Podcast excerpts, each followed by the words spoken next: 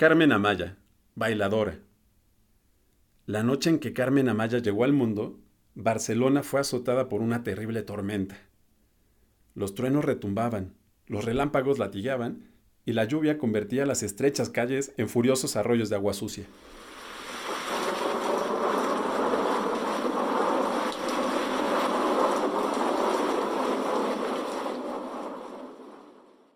Los miembros de la familia de Carmen eran gitanos romaníes, y el baile flamenco estaba en su sangre.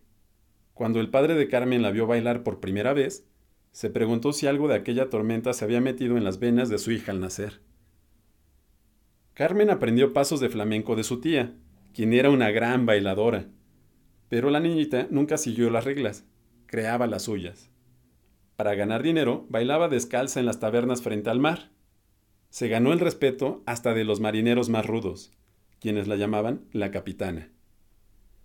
Pronto comenzó a presentarse en grandes teatros, ganó el dinero suficiente para que su familia dejara la choza donde nació y se mudaron a un departamento decente. Al fin podían comprar sándwiches de jamón en vez de comer solo sardinas.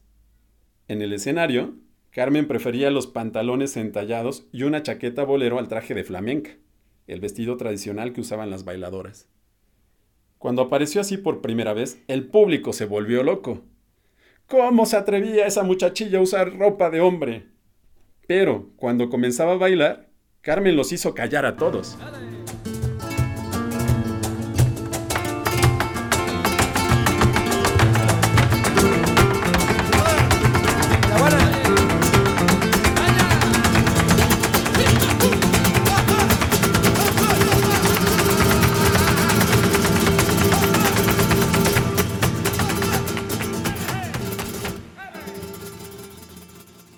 A veces rompía los tablaos con sus pasos rápidos y estrenduosos sobre el escenario.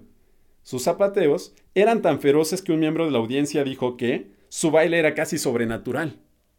Carmen fue una bailadora tan increíble que aún ahora es recordada como la reina de los gitanos.